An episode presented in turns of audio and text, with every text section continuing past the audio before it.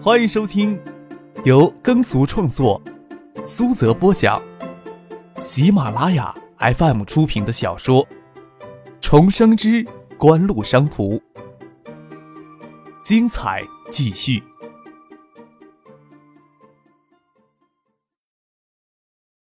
第四百一十七集。一直与许思、唐静保持联络，无论从许思还是唐静那里，都晓得香港这一天一直在下雨，时大时小的。这次赶往香港，与往常任何时刻都不同。坐在飞机时，就先感觉分身乏术的感觉。许思、唐静在香港，无论与谁见面，都会冷落到另外一个人。如有可能，张可不能让任何人有一丝丝被冷落的感觉，都是心头的肉。想到都心尖肝颤，谁让自己这么贪婪呢？张可不得不为自己折磨开脱。飞抵香港上空，看着脚下湿漉漉的云雨，感觉整座城市都浸泡在水里。降落时，看到维多利亚海港的璀璨灯河在黄昏的明色里闪耀，仿佛天空消失的星辰都停在海滨。在云层之上，他看到流星了。张可到机场后，给许思打电话。许思他们都住在南区的影湾园高级酒店公寓，张克又不能住过去。已经正式的负责香港事务、春越秀控股总裁的蒋威亲自到香港来接机，他还住在南区的影湾园公寓。张克告诉蒋威要直接去尖沙咀的半岛酒店，叶剑兵在那里等他们。唐景剩下这时候也在往半岛酒店赶。叶剑兵他们住进半岛酒店都有五个月了，拿叶剑兵自己的话说。再住下去都想吐了。叶剑兵他说这话可是惺惺作态呀。入秋以后，孙静香他们一直留在香港，他巴不得乐不思蜀呢。要不是今天台湾当局毫无预兆的宣布放弃新台币的固定汇率，只怕他要想不起给自己打电话呢。车到半岛酒店里，唐静与盛夏也正巧到那里，他们俩正一步一步踩着台阶，在半岛酒店前的来回走着呢。磨蹭等张克赶过来，一起走进酒店。内地夜已秋凉，香港还是盛夏季节。唐姐撑着红色的阳伞，穿着浅蓝色的连衣短裙，不施粉质，脸颊光滑玉润，娇美的纯美的站在那里，仿佛雨夜里的美丽精灵。嘴唇抿着，看着张克从车上下来，嘴角洋溢着浅笑。张克摊开手，迎着微带些羞涩的扑入自己怀里，亲搂了她丰腴的翘臀。鼻尖传来淡淡的幽香，令人陶醉。我们偷跑出来，舍监是个严格而古怪的老太太，要是太晚回去可不行。唐静在张克的耳朵轻声的说：“那就不回去好了。”张克笑着说，揽着唐静晶莹可恶的小腰，跟盛夏打招呼：“杜飞呀，这时候抽不出时间跟我到香港来混日子了。”你要想见他的话，只有自己去见叶了。剩下孙英说：“谁会想动飞呀？”走出了酒店，除了叶剑兵、尼克·里森之外，葛明德也早就赶到那里。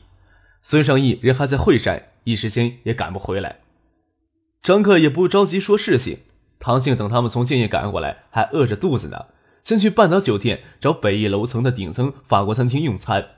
用过餐以后。唐静便与盛夏先到楼下的商场去逛，让张可、叶宪兵他们留下来谈事情。张可坐在靠窗户的位置，隔着两层玻璃能看见飘过暗色雨丝，远处的码头仿佛给笼罩在轻纱之中，模糊不清，只能大体分出海水与山与天空的轮廓。淡淡的说道：“未来的亚洲金融市场的走向，大概就是藏在雨夜里的海一样，虽然看不清。”但是大家能想象出一个模样来。从九十年代初，台湾主要的资本输出地是内地，台湾岛内的经济近年增长放缓，但是也没有到衰退的极边缘，不像是承受不住的样子。但是台湾当局今天宣布突然放弃新台币的固定汇率，的确对于亚洲金融市场打击很大。恒生指数下午重挫百分之三十。叶宪兵介绍他们分析的情况。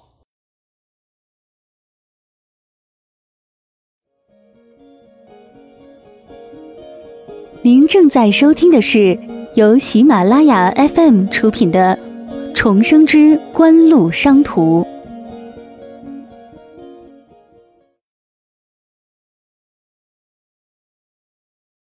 张可下飞机时就买了一份香港晚间发行的报纸了解到了新台币。今天在东京新加坡国际货币上的汇率走势。除此在台湾当局放出消息的短时间里有下挫的冲动之外新台币的汇率走势相对平稳。说道：“台湾经济没有大问题，大概是趁势贬值，保护岛内出口企业不受太大的冲击吧。我想国际游资对新台币大肆做空可能性不大，除非能提前进入岛内金融市场。不要指望对新台币有多大的斩获。我想呀，最大的意义将是导火索。一方面让亚洲的金融市场更加风飘雨飘摇，另一方面也会让金融机构坚定继续摧残亚洲各国的金融体系信心。”这将会让金融风暴向更广、更深的范畴延伸呀。是啊，台湾经济没有大的漏洞，韩国经济体系浑身上下都是洞眼呀。葛明德感慨道：“亚洲四小虎已经全军覆没了。四小虎在过去二十年间经济成就瞩目，在今天之前，大家还都对四小虎支撑到最后有一定信心。今天呀，这层铠甲也给戳了一个大窟窿了。”这时候已经不是收手不收手的问题。一旦金融风暴继续蔓延，不要说那些逐利的对冲基金了，规模更庞大的国际银行都会从金融风暴的高危区域中收缩资本。泰国经济危机爆发之后，国际银行还从泰国陆续撤出上百亿美元的资本，迫使泰国的金融机构接二连三的破产倒闭，无疑是泰国已经不堪瞩目的经济更加雪上加霜。从印尼盾得手之后。张克他们存入东升基金的账户没有盲目的跟着国际游资四处乱撞，而是集中在国际游资外汇市场对韩元建立空头头寸。虽然泰国全面爆发出金融危机之后，亚洲各国已经加强警惕，但是并不能封堵所有的缺口。从各方面得来的数据显示，金融风暴从泰国最先爆发以来，韩国也已经动用了上百亿美元规模的外汇储备来维持现在汇率以及远期的汇率稳定。其中有一部分就是张克他们做出的贡献。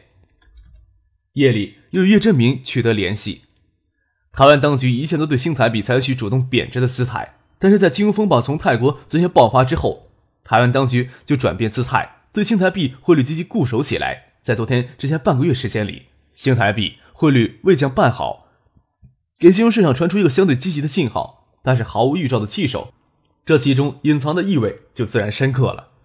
有可能台湾当局给国际货币投资者设下陷阱，也有可能有些政治的因素在其内。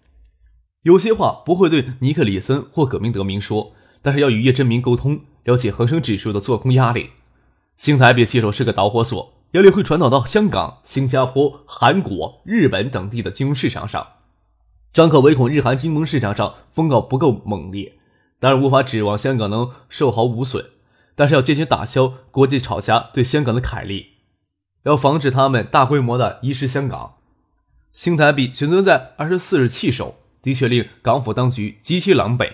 还有四天，就是当月以恒生指数活跃的交割期了。这一天本来就是金管局反击前期进入港股做空资本的有利时机。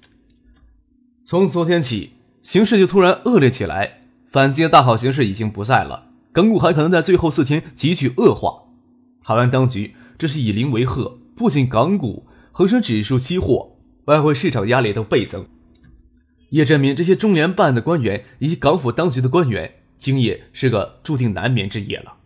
张可心想，只要不像前世那样惊慌失措就可以了。毕竟港股指数这段时间主动退潮，没有积累多强烈的做空力量，甚至有资金有着反弹做多的冲动。总之，台湾当局要有着让恒生指数长期下滑的准备。这时候，对香港经济稳定繁荣与追求，不是保持半年前的狂热状态，多在报端报道那些已经发生金融风红、经济危机、正赔的国家与地区的新闻，或许对港人认清当前的情况有所帮助。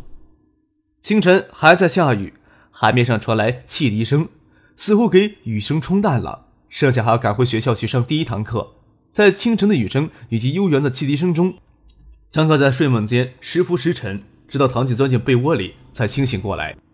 唐锦穿着绸质的睡裙，裸露的肌肤比绸质睡裙还要腻滑几分。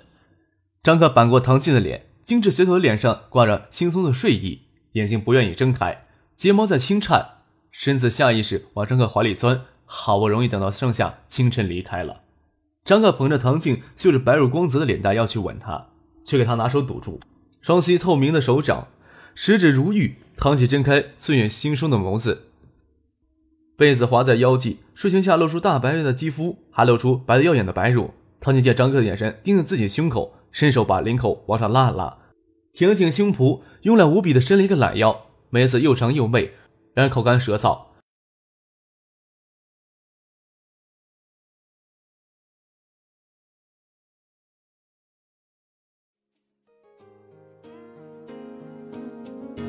听众朋友，本集播讲完毕，感谢您的收听。